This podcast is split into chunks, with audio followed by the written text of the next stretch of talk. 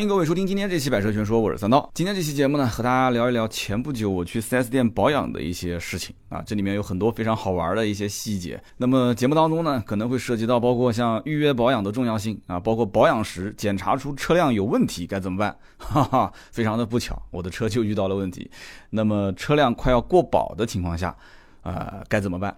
啊，这也是我遇到的问题点，因为这一个月结束，下个月六月底，我的车就三年质保过期了。那么，包括 4S 店目前的服务和外面的修理厂它的服务之间的区别，如果时间来得及的话，今天一期节目我们把它全部说完啊。如果说要是来不及的话，说到哪到哪，我们改天或者是下一期 有机会的话，我们再继续往下聊。那么，呃，先说说我这个车的情况啊，一辆小 C，我相信很多的老听友都知道。那么目前在质保期内，所以我呢也不能免俗啊。质保期内，我们也不要想办法说去外面保。而且我认识很多在外面开类似像什么奔驰、宝马、奥迪专修的修理厂，我也很清楚这些修理厂哪一家真的是这个某家 4S 店的售后的老大啊，可能十几年的奔驰维修经验，技术非常丰富，而且它的配件的渠道从哪里来，包括它的相关的这些维修的设备。是不是专业，我都很清楚。那么去这些地方的保养的话，费用能省多少呢？嗯，大概帮大家算一下啊，就一次小保可能也就大几百块钱，哎，那么在奔驰店大概一次小保多少钱呢？大概在一千多块钱。那也就是说，大几百和一千五六的这样的一个比例折算的话，那能省了将近百分之四十，可以这么理解吧？那我要如果说放弃质保啊，我也不去 4S 店保了，我就直接去外面去找我的这些兄弟们去保养，也没有问题。按他们的话讲，就真正出了问题了，我们再帮你想办法。但是这你知道，这心里面总归还是有点不太舒服，你知道我的意思吗？就是说，你到外面去，确实每一次省了那么几百块钱，但是你一旦要真的出了这个需要索赔的话，4S 店的这一套系统里面，厂家的这套系统里面，你是销售出去之后从来没有回店进行保养的，你让他帮你索赔，他直接一句话，对不起，脱保，对吧？你脱保了，所以索赔就。很存在问题，他也没骗你，确实是这样子的。按照厂家的规定，一年或者是一万公里之内，你要回厂进行正常的这个保养，对吧？那我的车子开不到这一年之内开不到一万公里，那我就按照一年来算。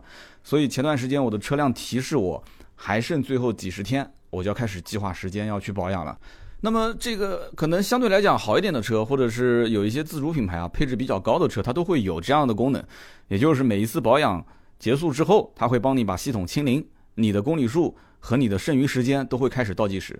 那么很多的一些车啊，买的时间稍微久一点的，或者呃现如今买的可能配置低一点的，或者是便宜一点的车，它没有这个功能，它不提醒。那这怎么办？呃，大家可以看一看车上是不是有那种里程表，有里程 A、里程 B 这样的一些选项。如果有的话，我建议就是保养之后把其中一个小计里程啊把它清零。我们家那辆丰田的威驰就是这样啊，它就没有提示，那怎么办？每一次保养，当然这个事情我我老婆肯定不会干了。那我每次拿出去保养完之后，我就手动清零，啊，把其中的里程币给清零。清零完之后，你就拿去开吧。然后我就定期不定期的看一眼，啊，如果公里数超了。啊，比方说，我现在预设的大概是在七千多公里吧，八千公里左右，我帮他去再做一次保养。这个我觉得反正已经脱保了，已经是一辆相当于是二手车了，买的本来就是二手车嘛。那么三手车，我就我就觉得不用太讲究这些事情啊，七八千公里啊，甚至呃，你要如果觉得 成本方面要想稍微压缩压缩，你忍一忍到一万公里也没什么太大问题。天生这个车你开到最后你还是要卖啊，但可能我这么讲，对于有一些。爱车之人他不能接受啊，有些爱车之人我知道保养非常勤快啊，可能五千公里他就去保了。那么这些就是看每个人对于车辆的一些使用上的细心程度了。我一般就在七千公里左右，然后去换这个全合成的机油，然后机油滤清器。呃，小保嘛，大保的话就让他帮我检查检查。门口肯定有比较熟悉的修理厂的老板啊，说哎这个这个那个那个该换了啊，这个不该换。嗯，修理厂这两年还是。我觉得啊，就越来越多的开始知道诚信经营啊，要找回头客，他也不会坑你。所以这些东西完全看互相之间的一个是信任程度，二一个就是你的专业程度。你本身不专业，你完全依靠对方说要要他那么诚信经营，我觉得就跟你把钱包放在桌子上，你完全依靠大家都是一个好人啊，我们都不会去把这个钱包顺手拿走，是一个道理。啊，这个我觉得双方都有责任，双方都有责任。你也要把钱包揣在口袋里面，或者是放在没有人看见的地方。那么大家的素质也不要低到那种顺手就把别人钱包拿走的这样一个地步。所以呢，就是对于车辆保养方面的常识，如果家里面女同胞她本身就不太懂，那男同胞这方面，我觉得还是多多少少要稍微稍微了解一点点啊。这对于一个天天跟我们就不能讲说朝夕相处吧，至少也是几乎天天打打打招呼见面的这样的一个伙伴啊。我们把车子当成一个伙伴，多少要了解一点。所以呢，我就当时把这个里程表进行清零。那我自己的这辆车是不需要的，他会提醒我。那么。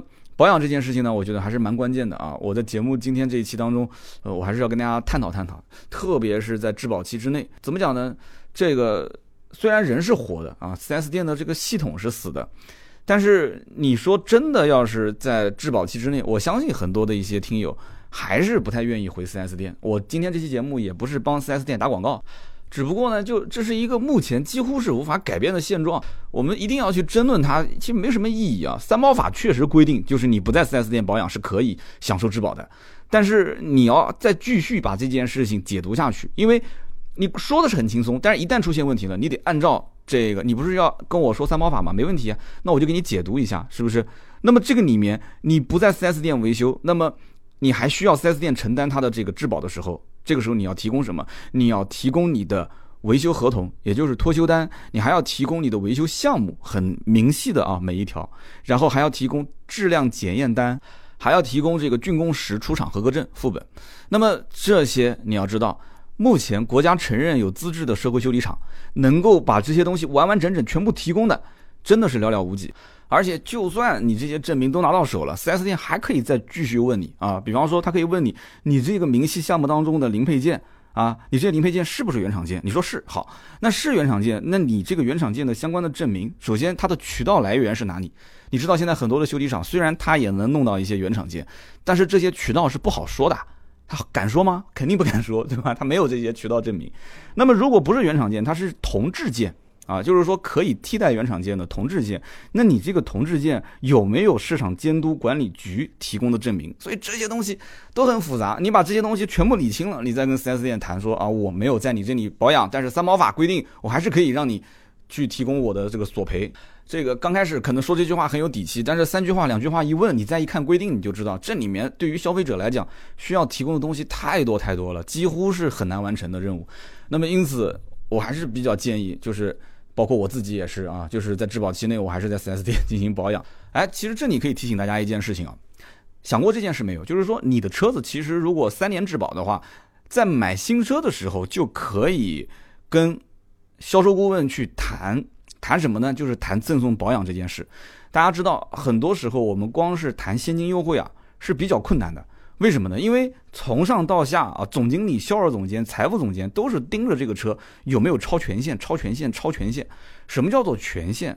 说白了就是它的现金优惠，对不对？但是往往这个保养这件事情，销售或者是这家店的销售总监，或者是啊某一些相关的领导，他其实手头啊权限还是比较大的。你比方说售后服务总监啊这些，有些销售他是有这个能力。啊，有这个能力，包括老客户带新客户推荐购买一辆车，它可以赠送给老客户一次保养，很多店都是有的。但是像这种制度啊，它就有一些漏洞是可以啊，是可以去利用的。大家想一想，还能听明白我的这个意思了？就是一个这个店的老销售员，他肯定有很多老客户，老客户他会反介绍新客户。那你来买这个车，明明没有老客户介绍，但是他是不是可以操作一个老客户介绍新客户呢？啊，我就不再深了往下讲，我相信大家都是明白人，一听就懂了。所以我们在买车的过程当中，可不可以这么操作？就是说我算一下啊，我算一下，就是我大概一年要用多少？比方说像我的车，我一年也开不到一万公里，那也就是说一年也就保养一次，我三年质保期就保养三次嘛，两次小保，一次大保。我能不能拿着这个去跟 4S 店的销售去谈啊？你的现金优惠如果真的是下不来了，你能不能用保养结合现金优惠一起给到我？这个钱反正也是跑不掉的，你说是不是？回 4S 店你保养，就算给你打个工时费的折扣，你还指望能便宜多少吗？你大概了解一下这个车 4S 店的正常保养费用不就行了嘛？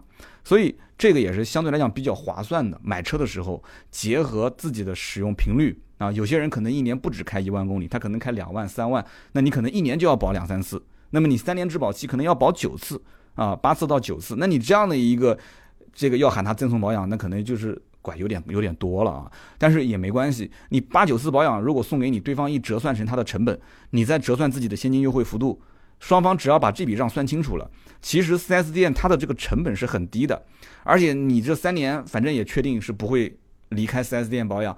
反过来讲，你的现金优惠，对吧？折算这个你实际将来要支付的费用的话，说不定还划算。真的，有的时候这笔账你反过来算的话，是比你直接是天天拼这个现金优惠要划算很多啊。这个可能话题扯得有点远啊，我还是说说自己保养的事情。那么我当时呢是选择周末去这家 4S 店保养，那很多人可能觉得很奇怪啊，就是说你平时应该时间还是比较自由的，对吧？为什么一定要在周末呢？这里面有两点啊，第一个就是我个人原因，看起来是创业时间自由，但是你想啊，我每周有两期音频要录制，不管是出差还是在公司，我肯定是要录的嘛，雷打不动的，大家能听得见的就将近一个小时啊，但是我前期准备要花很长时间，那么这就两天时间过去了，紧跟着就是我的国民车顾问视频，每一个星期还有一次更新。然后从选题到脚本到拍摄，然后到后期沟通，你想至少也要一天啊。那么就有三天过去了，一周也就工作五天时间。我们还有去试驾，两周要拍一次啊。去试驾的视频要到户外去拍，一天时间就四天没有了。那平时我还有一些南京的线下的业务啊，有一些朋友啊谈谈事什么的，就这一周五天基本都是满的。那么我工作日如果用时间去。啊，花时间去保养车辆的话，实际上我相当于是把工作推到周末去做。那我难得两天周末带孩子陪老婆，我这个不愿意的。我是我不把工作这件事情就是拼了老命啊，天天什么我不干这种事情啊。周末休息就休息。那么另外一方面，这也是重点啊，就从 4S 店的角度来讲，大家也不要认为说周末保养就一定排队时间长啊，平时保养就一定花的时间短，不要这么认为。为什么？因为我在 4S 店工作这么多年，很清楚，周末因为大家能预测它是一个保养的高峰时间段，所以售后一般排班啊，就是排这个技师上班，他不太会建议大家去休息。服务型行业不就这样吗？就别人休息我赚钱，对不对？然后呃，别人上班我休息，所以大家都是在周一到周五进行调休。所以你平时去保养，可能这家 4S 店车间一共是三十个人，但只来了十个到十五个人啊，这讲的夸张了一点啊。但是周末你如果去，它的整个车间可能三十个人都是满的，或者已经到了二十五个、二十八个，所以你按照这个比例去算，你就知道了，都差不多。所以这一点，我觉得要提醒大家一件事情，就是预约保养的重要性。我相信，基本上我不敢说百分之百，至少百分之九十以上的 4S 店肯定是建议大家要提前打电话先预约，或者是通过微信先预约，至少提前一天时间。所以今天节目里面也是呼吁大家一下，这个呢是帮助他做一个。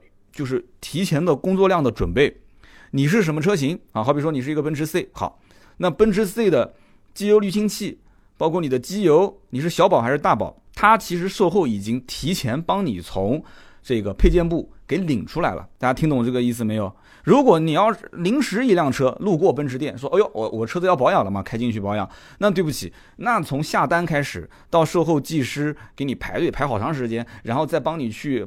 配件部啊，去配件部去领领材料，领完材料再回到这个工位上，再给你进行。那这里面很长时间，我跟你讲，真的，那配件部的人他也不是天天就等着你来保养的。有的时候你突然去了，当然了，这些常规的保养的保养件肯定是都有的嘛。如果临时你要再更换个什么东西，那对不起，那说不定他就没有，还要调货啊，还是怎么的，就很麻烦。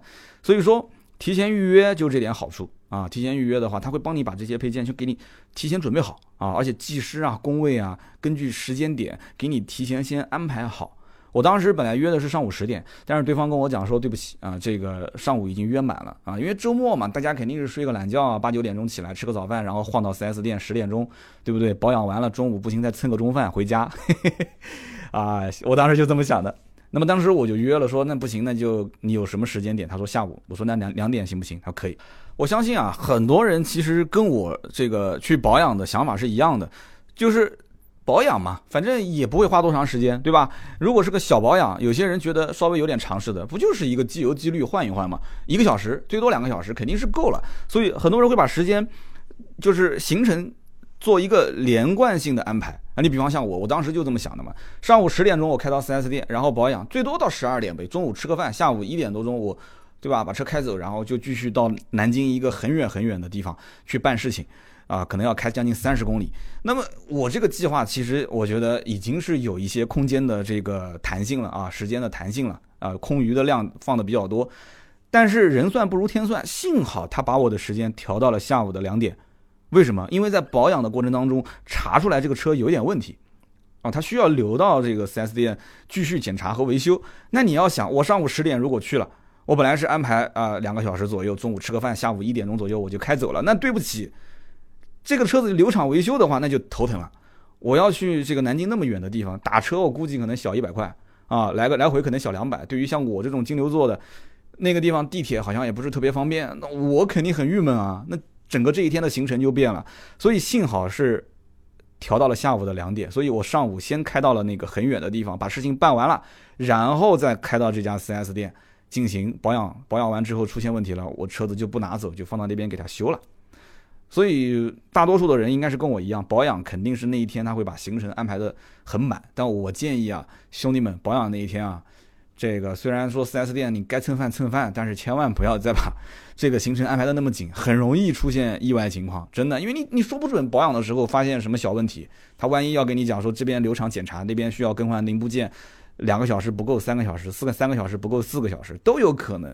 我相信还有一些兄弟呢，他也会预约，但是他预约的时候他就会问这个呃接电话的预约专员，他会问他说，哎，我这个约好时间了，那么我是不是来了就能做啊？那那个。预约专员他为了这笔单子一定要成啊，对不对？他是根据客户的预约到访量，他会有一定的这个 KPI 的考核，他会说，哎，可以的，可以的，来了就可以做。那么他你会问他，那做一次保养大概多少时间啊？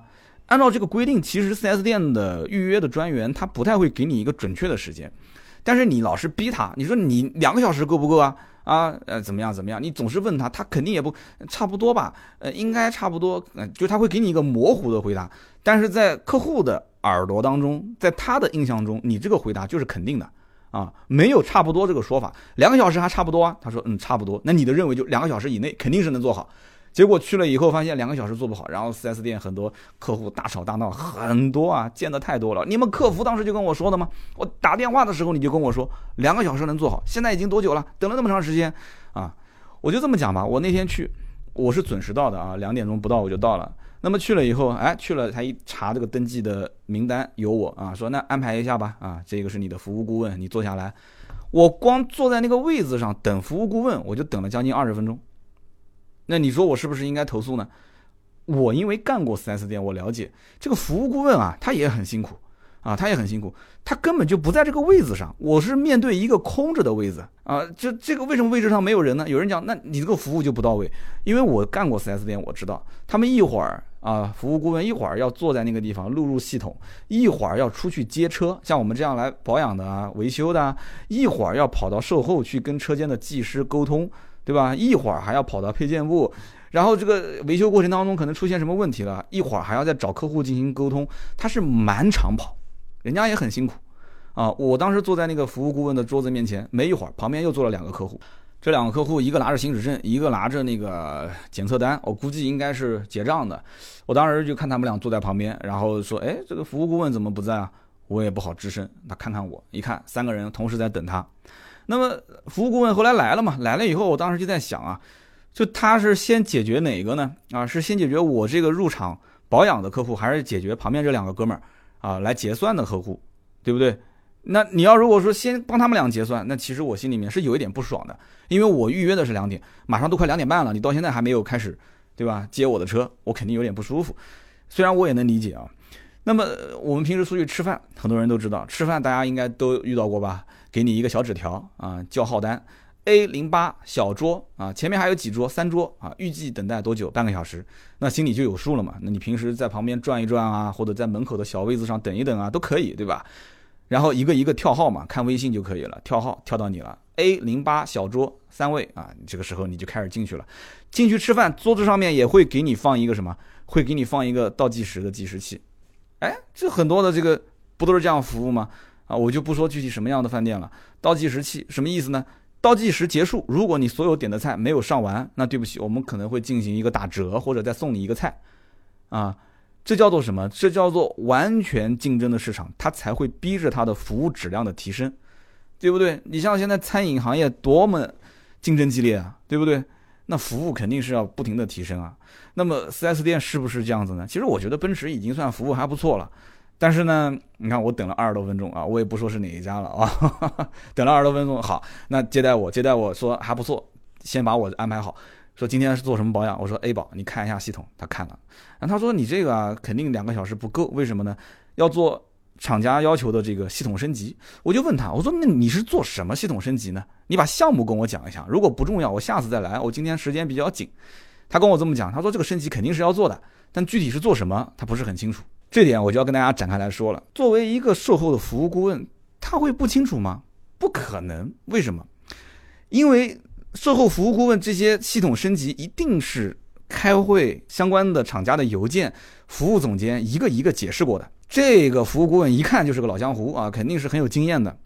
你通过他的讲话各方面就能看得出，他肯定是清楚的。他为什么不跟我说？我也不追问啊。为什么呢？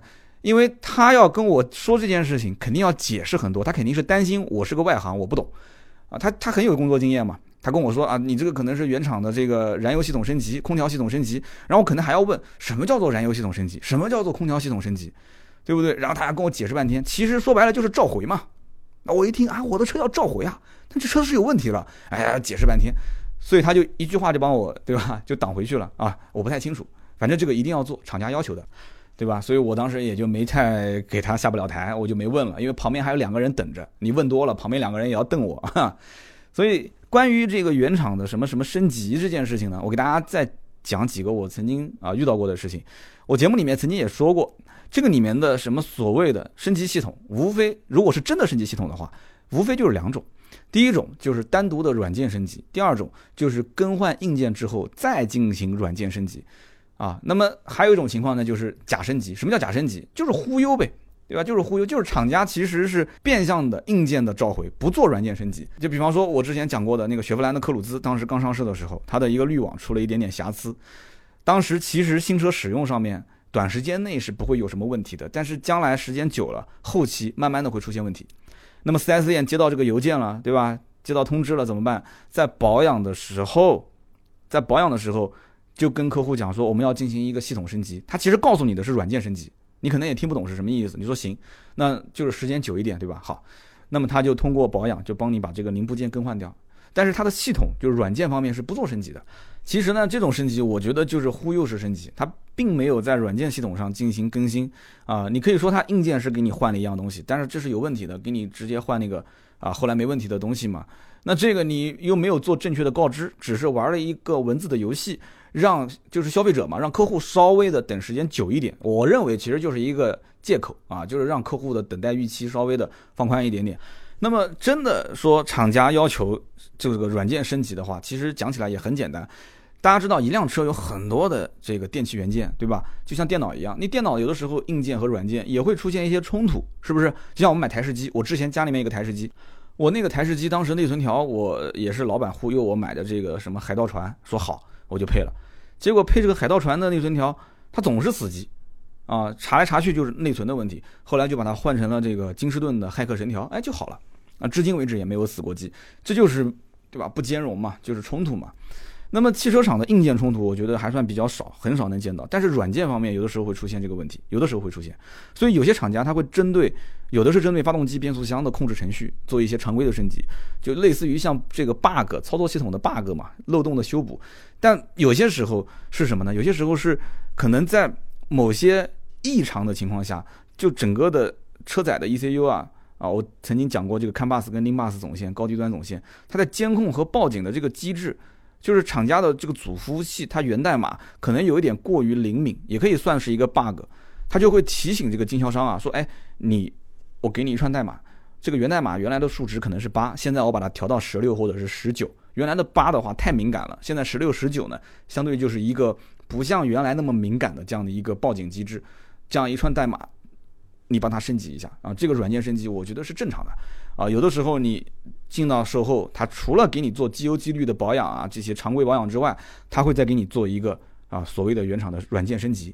你不管去哪一家 4S 店啊，你做完这个升级之后，你其实你的软件的这个软件码，软件码就会出现一个新版本。你下一次再去别的 4S 店，他一看就知道，哦，你原来之前升级过的，那就不会给你再做重复的升级了。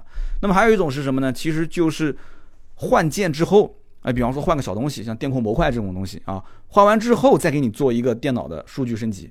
那么这样的话，它可能是加一个，或者是覆盖你电脑的这个数据的文件，换完之后再进行升级。这样的话，你的软件码啊、硬件码都会进行一些变化。那你下一次再去别的 4S 店去保养啊，他一看就知道啊，你某年某月做过哪些硬件、软件的升级。其实这里面的道理很简单啊，这有的也是涉及到召回。你比方说，我这次应该就是涉及到召回的这个两个项目。但是呢，有的时候你要如果跟消费者这么一讲，他会很紧张。啊，我的车子是有问题的吗？有没有安全隐患？啊，解释半天，那售后服务顾问都忙得要死。所以你看，就直接一句话啊，厂家要求的必须要做，反正也不收你钱，对吧？那就给你做了呗。啊，大家想一想，是不是这么个道理？但是这里面有一个问题点，我觉得也是值得我们去思考的。你想，三年之内质保期，我是享受到这个服务了。三年之后，大家都很清楚，说啊，4S 店的保养那么贵，对吧？你像奔驰 C，你了解一下，小保养一千大几，大保养可能将近两千多，奔三千。我也觉得贵啊，对吧？我们的钱也不是大风刮过来的。虽然平时开个奔驰出去也是想撑撑门面，但是你撑门面，谁想付出那么多的成本呢？你说是不是？那那保养能免费送给我那最好，是不是？嘿嘿，很多人都这么想。但是你如果不选择去 4S 店保养，说到底，对吧？说到底，你将来二手车会涉及到一定的贬值，因为你能完完整整查到 4S 店保养记录的话，你的。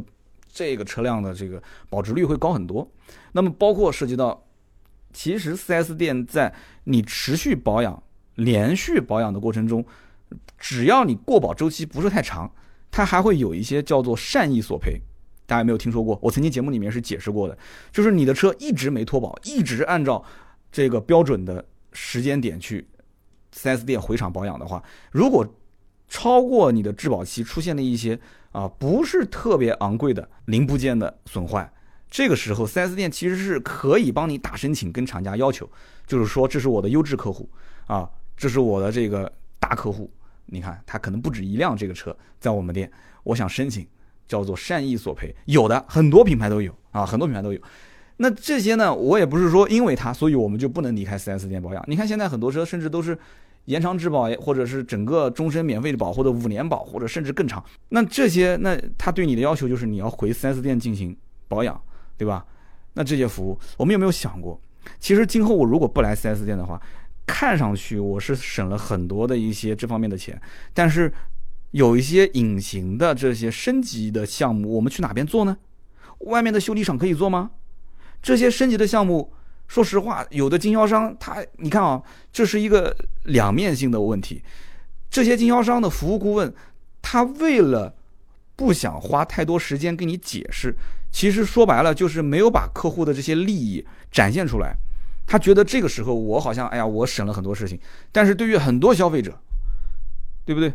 你 4S 店的真正的售后保养，你贵贵在什么地方？你提供的哪些外面就是修理厂？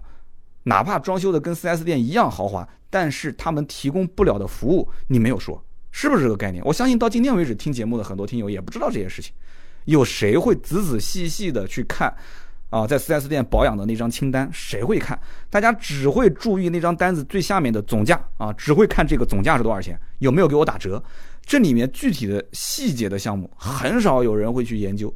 甚至做完之后都不知道自己做了什么东西。有些人讲说保养价格特别贵，结果我说你拍个照片给我看，他拍过来了。我问他，我说你知道这个里面发动机深层养护是什么吗？他说我不知道。我说那你知道这个什么啊空调管路清洗是什么吗？我我不知道。我说那你知道这个什么线路老化的这个保养是什么吗？我我不清楚啊。我说你什么都不清楚，对吧？结果一结账结个三四千块钱，你就。把这个字给签了，他说这不就是 4S 店都要做的东西吗？你保养手册也不看，对吧？4S 店给你推荐了这么多，其实是可做可不做的东西，你自己最后把字也签了，把钱也付了，你最后反过来骂 4S 店是个黑心商人，那人家那么大个店开着，他也要去挣钱，你完全可以拒绝啊！你说这个东西我可以不做，这个东西我不要啊，这不就是跟每次你像有的时候家门口我也会去做做什么按摩啊这些啊，就正规按摩啊啊，带着老婆一起去做的，按摩完之后他会讲说先生。按摩结束了，要不要拔个火罐啊？呃，你觉得按的挺好的，对吧？他给你拔个火罐啊，先生，按摩结束了，要不要采个耳啊？啊啊，你不就是额外的吗？你来了，其实无非就是放松一下，按个摩。但是这个就是额外的项目，你可做可不做。但是 4S 店一般在之前，他也会跟你讲啊，我帮你做了这些，你看一下啊，你可能你觉得省事，钥匙一丢，你什么也不管，啊，所以我在想这里面的点，4S 店的维修和保养其实跟外面你一定要讲区别在什么地方。无非就是在周期性的，啊，这些什么小 bug 的更新啊，包括一些厂家要求的一些，啊，就是零部件的更换或者是怎样，在这个基础上，4S 店内是增加了额外的一些盈利项，这个我们不管。但是，我们想过没有，如果以后厂家稍微聪明一点，他留几个不影响安全的隐藏功能啊，或者说就是一个小 bug，他可能之前也知道。然后呢，就是不定期的，或者是定期半年或者一年，他就提醒消费者，你可以去进行一个啊升级，或者是一个激活某些隐藏功能。有没有想过这样？其实这样的话，反正都是免费的嘛，对吧？你保不保养这件事情你自己选，但是你这个免费的服务你可以享受，那很多人是愿意的，对不对？比方说像我当年在奥迪的时候，A4 Q5，它就有很多的这些隐藏功能，它是可以通过。我们就内部那个叫五零五三系统，你可以通过这个五零五三系统，你把它刷出来，其实几乎是没有成本的。那当然了，靠这个我也赚了一点点小外快啊。这个不是 4S 店必须要做的服务，但是呢，有一些可能比较年轻的这些消费者，他上网看他也知道，他会主动问我。还有一些呢，可能我会带着关系比较好的客户，我会问他啊，我说，哎，哥们儿，车上有一些隐藏功能啊，比方说这个运动仪表，什么叫运动仪表呢？一打火的时候呢，整个的这个指针啊，刷刷啊，来回转一圈，这个指针刷一圈，这个你别看好像这个很简单，但是这个炫技的效果一般都是在一些高性能的奥迪的这个 RS 啊这些车上才会有。那很多年轻客户他就很喜欢啊，对不对？我甚至你本来是个 A 四，我可以帮你的这个系统，就是给你升级成你一点火就是显示这是个 RS 四，可以啊，没问题啊。其实没有多少成本，而且也不影响安全。还有什么呢？比方说倒车的时候，后视镜可以自动下翻，哎，你就跟别的车主就不一样了，这也是没什么成本，可以激活的。还包括这个像钥匙寻车功能，你每次锁车的时候，滴响一声。但有的人可能不喜欢这种锁车响一声啊，觉得比较 low 啊，但有的人就喜欢啊啊。包括什么呢？就转向的时候，它的雾灯可以辅助照明，就是你往左打，左边的雾灯点亮；往右打，右边的雾灯点亮。这些其实很多车主都不知道，它可以激活啊，对不对？如果关系特别到位的，我也可以不要钱，我让后面的技师给你免费刷，很快就搞定了。但是这个东西你没有这个硬件，你也没有这一项手艺，你没有这个技术，你想花钱你也搞不了，是不是？你想花钱你都不知道找什么地方搞。4S 店你说我要正常的话，谁都不认识。你跟售后服务顾问顾问讲，你说你帮我刷这几个隐藏功能，没有哪个奥迪店他会同意给你干这件事情的。为什么？在他的这个服务项目里面没有这个。所以这就是一个灰色的渠道，讲白了，这就是一个能赚钱，但是又不能拿出来明讲的这样一个生意，在每个城市里面都有啊。奥迪的原厂升级，然后宝马的原厂升级，奔驰的原厂升级，肯定是不仅仅是这些软件的激活啊，包括改很多的硬件，低配改高配啊。大家我相信现在开奔驰宝马的很多的听友。呃，都是车主对吧？但是你可能就不知道，你的车子其实可以升级很多很多很多的东西，你甚至可以把它改成一个最顶配的车型。有人讲说，怎么可能啊？对吧？我的车上没有奥迪的 MMI，你难道还能帮我把这个奥迪的 MMI 给升级了吗？没问题啊，一点问题都没有啊。我没有 ACC 自适应巡航，你也能改吗？没有问题啊。啊，我没有夜视功能，你也能改吗？能改啊，都能改，对不对？你甚至你马力不够都可以给你调。当然了，我觉得这些东西我有的是不建议的，特别是动发动机跟变速箱这些。但是在市面上，这就是一个灰色渠道，它是可以做的。而且我可以负责任的讲，很多这种店，它的零配件的这个采购渠道就跟 4S 店是一样的，真的是一样的。它的方向盘啊这些我见过，就是原厂的，绝对不是副厂的。但是关键问题是，这些渠道只掌握在少数人手里面，而且又不能明着说。说白了，它就是一个灰色地带。这个灰色地带越是灰，它就越能挣钱，而且还有个技术储备问题，也不是谁都有这些技术。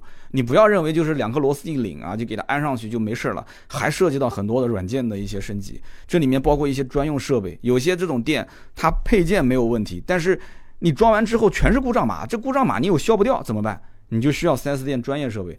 很多的一些这种小修理厂，它是搞不定的，它是没有这种专业设备的，所以它还是需要 4S 店帮他解决这个问题。所以你看，现在很多的一些城市里面，什么奥迪、宝马、奔驰专修，包括这些奥迪、宝马、奔驰的升级改装店，就是做的越来越豪华，然后好像门口生意都很多。其实他每天都会遇到问题，有些问题他店里面能解决，有些根本解决不了。解决不了怎么办？他其实私底下跟 4S 店还是有一些啊这些神人是搞定的关系，是靠 4S 店来解决的。所以不要想着说外面的修理厂有多么神奇，价格又便宜，服务又好，设备又专业。这个世界上所有的付出跟你得到的回报是相等的。那你又想付出的钱很少，又想得到专业的设备、专业的服务，跟 4S 店完全一样，那是不可能的啊！所以说，我当时在 4S 店也在考虑这个问题啊，我在喝着茶胡思乱想，我在想我的车子马上三年了，对吧？那么将来我的车要是过保以后出了问题了，那我去哪边？去维修呢，是不是？其实我也有点纠结啊，对吧？外面的修理厂很多人我都很熟，但是呢，毕竟啊，他们也是为了盈利为目的的。那么这里面他就一定要控制自己的成本啊，保证自己的利润产出。虽然都是老兄弟，大家关系都不错，我也知道他会用心帮我修，但是这个里面，毕竟啊，他的设备、他的环境、他的这个维修的要求流程标准，它不像 4S 店那么严格。对吧？4S 店还会有定期的培训，那这些已经从 4S 店跳槽出来的大师傅，那是没话讲，他是有技术的。但是我不相信我的车从头到尾都是这个大师傅在修，是不是？我相信在外面修过车的人肯定知道，大师傅很多情况下就是动动嘴，很多的一些看似比较简单的活儿，大师傅都是安排小工去做的。所以这个里面我就在想，如果没有一个严格的体制流程去控制它的话，那我的车将来是不是越修越出问题呢？当时我真的是在这个售后啊，一边喝茶一边在想，结果真的是想哪出来哪出啊，真的是，哎，我在想着呢，将来车子出问题怎么办？结果这个 4S 店，他就他就微信群就提醒我啊，讲到微信群我要再说一下，对，当时群里面就提醒我说我的车子出了一点问题，这个 4S 店为什么会建个微信群？这这很有意思啊，我也是第一次遇到，我不知道大家去保养有没有遇到这个情况啊，就是我当时一登记的时候，那个美女啊，她就问我要微信。我当时就在想，我说现在这 4S 店的小姑娘都这么主动啊啊！我感觉可能是我今天穿的是有点帅，还是怎么着，对吧？主动问我要微信，后来我才知道啊，她其实 要我的微信加我，就是为了帮我拉一个群，然后这个群呢，就是以我的车牌号啊为群的名字，然后这里面有售后服务顾问，还有车间的帮我做保养的技师啊，原来是这么回事，相当于就是做一个这个透明化的保养流程。那么他会告诉你啊，保养已经开始了，然后发了一个照片，就是一个我的新的机油机呃机油滤清器和一个旧的机油滤清器，那做一个对比图，然后就不停的群里面开始发照片，滚动发布嘛，啊，告诉我你的车现在车辆的轮胎胎压和这个扭力啊开始进行复位了，好了，我现在开始要加注这个新的机油了，然后过一会儿啊就开始就告诉我传来了不好的消息，什么不好的消息呢？啊，他告诉我说啊你的车。在发动机的下部发现发动机和变速箱的结合处漏油，啊，这些照片我都会发在我们喜马拉雅的这个呃平台上面，大家一看就能看到。我当时一看就坏了，这就肯定坏了。这种事情我以前在奥迪也遇到过，对吧？那这明显这百分之九十九就是油封的问题，对不对？那么如果是油封的问题，你想发动机跟变速箱的结合处，你要如果想换的话，换油封，你怎么换？你肯定要抬变速箱啊，对不对？你要把变速箱抬下来。但是很多人可能理解，包括我一开始的，因为我不是专业做汽修的，我一开始的理解也是一个这个比较大的工程。后来我就把这个照片就给了在就是已经跳槽出来自己单干的一个奔驰的大师傅，我就问他，我说这个工程量大不大？他说其实并不是特别的大，为什么呢？这并不是修变速箱，只是抬变速箱，就是原封不动的把变速箱拿下来，然后帮你换油封，换好之后再给你放上去。所以呢，你不用太担心啊。所以这个我当时也就稍微有一点心安了啊！我说这个技术难度，这个复杂不复杂？他跟我讲，其实不是很复杂，不是很复杂。然后呢，他说你在质保期你就让 4S 店帮你搞好呗，对吧？这里面无非就是工时费贵一些，但是你质保期之内他肯定都给你免啊，换个油封也没什么太复杂的东西。大家也可以看我的喜马拉雅的这个 A P P 上面有相关的照片啊，大家感兴趣呢也可以去看一看。那么我当时一看这种情况，那我也不用等啦，对不对？你的车肯定是要留下来修的嘛，我就准备走了。但我走之前肯定要跟他沟通一下啊，就比方说，呃，还有什么项目没做的？他说这个群里面已经更新了。我我一看那个群哦，那么就他之前讲的，我燃油系统的控制单元升级啊，这个好像是一个涉及到召回的，不知道是发动机启停还是那个油表显示相关的一个召回。那么还有一张图就是显示我的车在做这个叫做啊空调控制单元软件的升级。这两个升级其实就是前面我不说了吗？就是这个服务顾问他没有跟我讲，他就跟我讲说啊厂家强制的啊一定要做的。那好，那行，那我不管你升什么，你肯定只有好处没坏处嘛。我现在其实。在走之前，唯一需要确认的，大家记住了啊！唯一需要确认的就是，不是我说质保期是到什么时候就到什么时候。兄弟们，你不要觉得说你的发票日期就一定是你的质保期。有的 4S 店为了冲任务，他是会提前给你开票，然后再作废的。那对不起，你的这个发票传到了厂家的系统里面，你的质保期其实是从那一天开始的。所以当时我为了防止。啊，不必要的麻烦出现这种情况，我说你你现在不在位置上是吧？我前面没催你，但是我现在需要你赶紧过来，因为我要走了。你帮我查一下我的车辆的质保期是不是六月的啊多少号，就是我的发票日期嘛。后来。他帮我查了一下啊，果然我的这个最后的质保期就是我当时开发票的这个日期。那也就是说，不幸中的万幸，那我还有一个月就过保，在过保之前查出这个问题了，哎，就是可以走索赔了嘛，就不需要再付额外的费用了。所以就提醒大家，在质保期之内，不管哪一天去进行保养，就问一下，你说你帮忙查一下我的系统，我的质保期是不是就是我的发票的这个日期？这个是有必要的。这是有必要的，因为我们以前在服务过程当中出现过类似这样的纠纷。哎，如果出现这样的问题，怎么解决？提醒大家一点啊，就是不管你的车是全款还是贷款，不管这个发票是最终被谁收回去了还是怎么样，这个发票的原件，我建议大家是拍一张照片，然后传到自己的邮箱里面，或者是放到网盘里面。就是如果出现这样的问题，你可以直接拿发票就问他，你说你看，这就是我的发票，对不对？如果你要让售后服务顾问再去财务帮你去查你的发票哪天开的，很耽误时间。你买车的时候就留一张照片不就行了嘛，对不对？随时用随时调嘛。然后你跟他讲，你说现在你质保期跟我的发票日期不对，那肯定是你的问题。你就用我今天节目里这段话跟他讲，对不对？你肯定是当时 4S 店提前出库了。啊，提前出库这个词大家听懂了啊？你提前报备给厂家，你开过发票，然后作废了，你才会今天出现这样的问题点。这不是我的问题，我要你帮我解决啊！你必须解决，你不然的话我要投诉你啊！当然，你投诉这个话你不一定要讲那么早啊，你就说帮我解决就可以了。基本上话说到这个份上都能解决得了，都能解决。一般也不会提前太多开票，除非当时你买的这个车是一个长库龄的老皮鞋啊，老库存车。那很有可能他可能提前了很久很久就把票已经开了，等你买的时候，它的质保周期已经是可能就不到两年，甚至就两年多一点点，这种情况，所以大家一定要记住，发票拍张照片啊，或者扫描一下存下来。那么今天我们聊了那么多啊，我们最后讲个小问题，但是这个我说出来大家估计要嘲笑我，就是我保养完最后不是我要走了吗？车子也没给我开走，不要嘲笑我啊，我只是在教各位怎么利用好 4S 店的各种服务。我走的时候啊。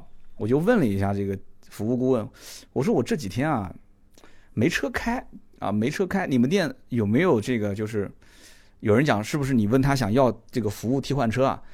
怎么可能呢？我这种小问题留厂维修，你还想要服务替换车？你想多了。我问的是什么？你们店有没有打车报销的服务？哎，这句话很关键啊！我跟你说，很多 4S 店是有的。当然了，这可能是相对来讲品牌好一点的，它是有的。大家记住了啊！我之前在节目当中应该说过一次，这个奔驰的 CRS 六三 AMG 的车主，他当时为了送一袋大米给我啊，他们家自己种的大米，结果 在一个十字路口撞车，啊，撞了一辆出租车。当时我陪他去处理，很多 4S 店抢着要修这个车，为什么？很简单，就明摆着的嘛。这个车当时的这个事故虽然不算特别严重，但是保守要修个十来万吧。这是一个 AMG 啊，对不对？那么最后呢，是在他原来买车的这一家，也就是我跟他是同一家买车的这家店，就是我今天保养这家店啊，拿去修了。当天这家店就给他安排了一辆刚上牌的新款的 CRS，但不是 AMG 啊，就是一个普通 CRS，就给他当替换车开走了。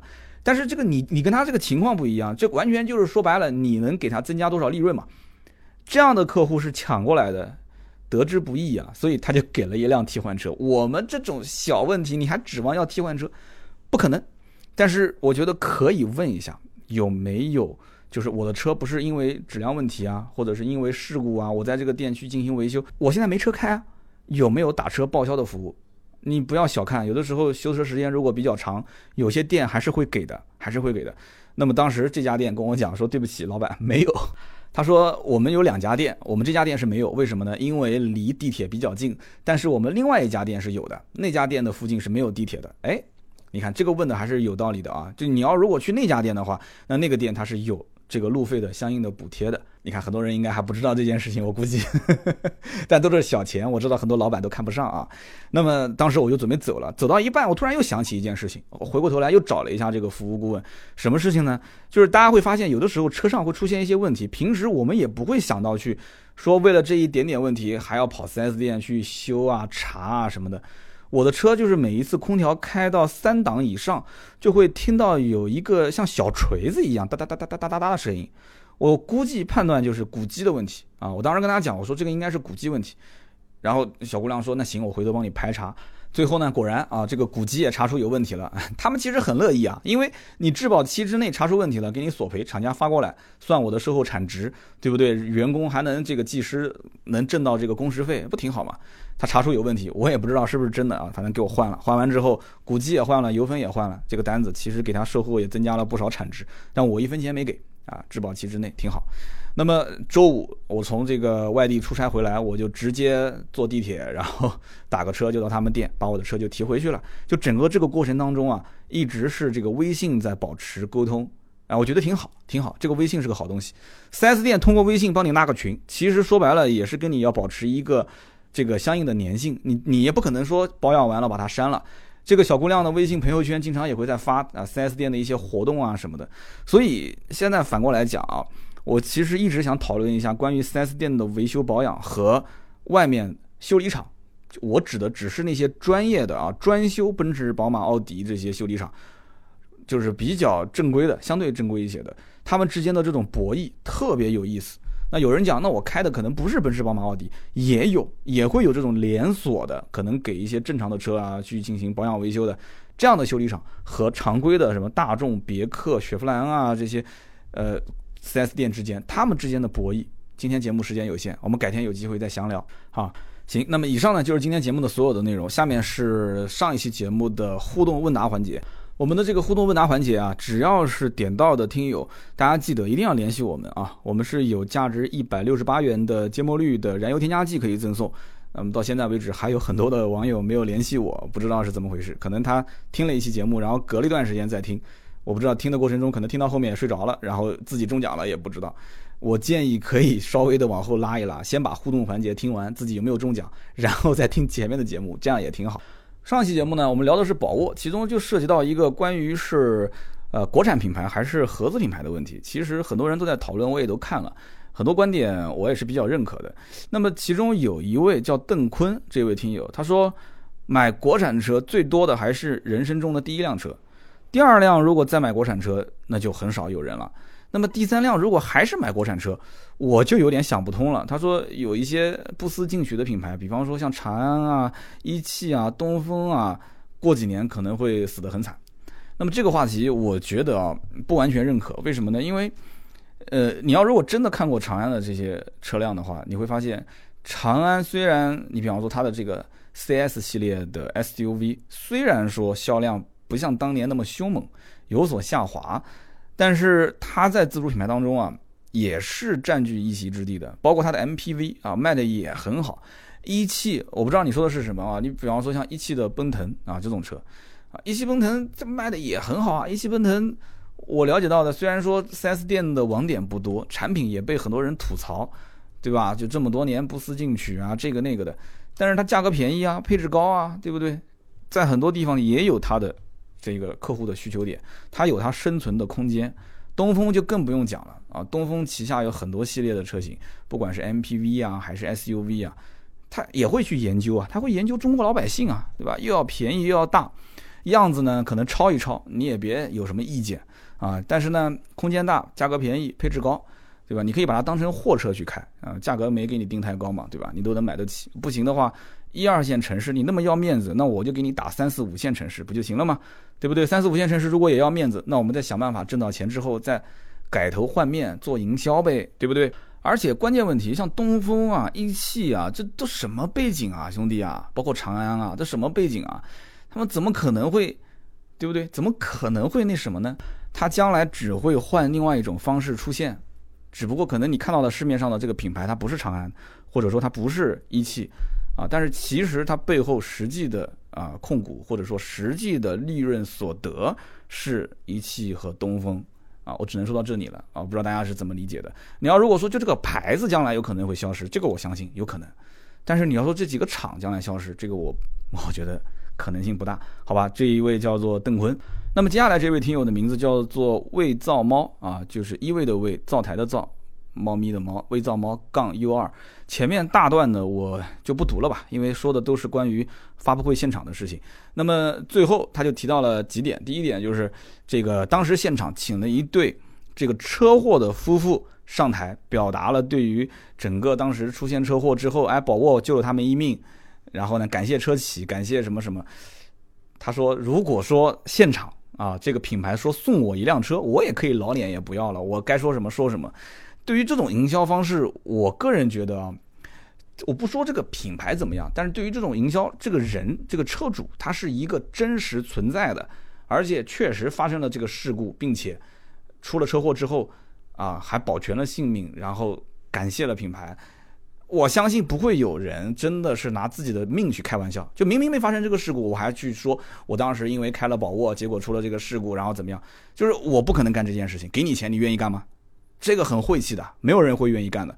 就这件事情，从营销上来讲，我觉得是可以认可的，也算是比较接地气的，对不对？这个话讲的大家应该认可吧？那么在这个基础上，你要偏说，呃，就因为这件事情，所以宝沃就特别安全，那也不能这么去定义啊，对不对？我们见过有些时候它撞的巧和撞的不巧，那沃尔沃当时也有车子，不是当时在苏州嘛，直接拦腰撞，最后。变成半截呢？那你能说沃尔沃这车就不安全吗？你要看具体的撞击的位置和整个的事件的前因后果，你才能去判断它到底是不是真的安全。但是你作为营销手段来讲的话，这个我觉得在现场发布会现场，你说送了一辆车给这个，因为当年出事故，然后对宝沃哎还是挺有感情的。那我觉得就他讲的说，那我当时你要是车主的话，我也可以老脸不要了，我也使劲夸 这个。这个留言挺有意思的啊，最后这一句我觉得讲的挺好的。他说，其实虽然现场啊，杨松把买车的分成什么 logo 族啊，什么也不懂的小白一族啊，包括他觉得说宝沃车主应该是有判断力、有分析力的懂车一族，但是买宝沃的人难道不也是 logo 族吗？啊，也就是认可了你所谓的什么，我们是德国品牌啊，认可了这些之后，觉得这个 logo。挺有含金量的，才买了这个话我认可，这个话我认可，而且我们买车当当中啊，其实大家仔细想一想，很多人也都是 logo 族，包括我，我也算是 logo 族的一部分啊，大家都绕不开，都绕不开，对不对？因为这种我不说嘛，生活资料，只要是消费的生活资料，消费品牌这件事情，其实对于反正我觉得对于八零后甚至七零后再往前推啊，五零后六零后，真的是。特别是像我们这些八零七零，对于这种所谓的什么高品质，呃一线大厂品牌，就看得特别重。可能以后的九零零零，他可能消费的是一些，就可能是属于那种快消品的这种品牌，他不需要这个牌子特别的高大上。但是呢，它这个品牌能够代表一些，甚至将来都是像无印良品，对吧？就是不去印品牌，不去印品牌，可能它就更是品牌。这说就有点绕了啊，就是你把品质这件事情做好，你有没有品牌其实并不关键。我更希望你不要有品牌的溢价，把品质做好，价格低廉，那是我想要的这些产品也会出现这种可能性。你说是不是？就是有的时候你带了品牌，反而品牌就带来了很多的溢价嘛，对不对？好的，那么我们刚刚讲的这一位叫做伪造猫啊，就是他的留言非常不错。那么接下来这一位叫做大众高尔夫 R 啊，他的名字就叫大众高尔夫 R，他说。朋友很信任我，让我帮忙选车。我帮他试了指南者、途观、马自达，最后我强力推荐了 BX 五，加速和顿挫控制的就很像途观。他说我希望他开了一年之后不要骂我，给他推荐了一个福田的农用车。啊，这位听友的名字叫大众高尔夫 R，最后没有推荐这个大众的途观，很有意思啊，很有意思。所以你看，从这一位听友。他的留言当中就能看得出，其实真的买车就是一个你的思考维度的问题，思考维度的问题。而且身边的这种所谓的，你肯定这位听友相当于是身边朋友当中朋友眼中比较懂车的人啊，我估计应该是这样的，要不然不会让你帮他选，对不对？就这一类人的意见是非常非常关键的。有的时候，就像我们的节目，真的不是说所有的人都要听，就是有一部分平时喜欢跟人聊车。自己觉得哎，还是比身边人多少懂一点车的人，听的这个节目的过程当中，他就会成为影响周围一大帮人的选车意见的这样的一个所谓的意见领袖啊。也不要说像我们这些啊，可能在某一个小平台里面有一点点小小的流量啊，这一类就是意见领袖。不是的，意见领袖，我跟你讲，就是在于民间，每一位听车的身边有人会问你，哎，你能不能帮我推荐一个车啊？你帮我买个车啊？你帮我去试个车啊？在座的各位就是小小的意见领袖，都一样，都一样，啊，所以因此你看这一位哥们儿成功安利他的这位朋友买了一辆宝沃的 BX 五，啊，而且你说的这个加速的顿挫控制很像途观这句话，和我那天在 4S 店和那个销售销售总监聊天的时候，他讲的几乎是一个字不差，他讲的也是，啊，说这个车其实 BX 五开起来，哎，其实还挺平顺的，我平时出门我也很喜欢开。我不是帮他打一毛钱的广告，真不是给他打广告，这是他原话讲的。所以你最后讲，希望他一年之后不要骂我给他推荐了福田的农用车。我希望，如果你今天听节目了，你告诉我，你打个电话给他，你问他啊，他给这个车是什么样的评价？他哪怕把这个车骂的是一无是处，说你当年推荐我这个车，现在开的怎么样怎么样，怎么不行怎么不行，你也可以留言啊，也可以留言。但是如果他告诉你说，哎还行啊，这一年开了也不错啊，没什么问题，你也可以告诉我。这绝对不是托啊，这是我们的真实的听友。那么好的，以上呢就是今天节目所有的内容。我们也希望各位听友可以说一说自己在保养的过程当中遇到的哪些好玩的故事啊，有没有套路和反套路的这个好玩的故事。那么更多的视频啊、图文的原创内容，可以关注我们的微信订阅号“百车全说”，也可以加我们盾牌的微信四六四幺五二五四啊。我们经常会有一些小活动在我们的朋友圈里面啊，跟大家进行互动。好的，那么我们今天的节目呢就到这里，我们周六接着聊，拜拜。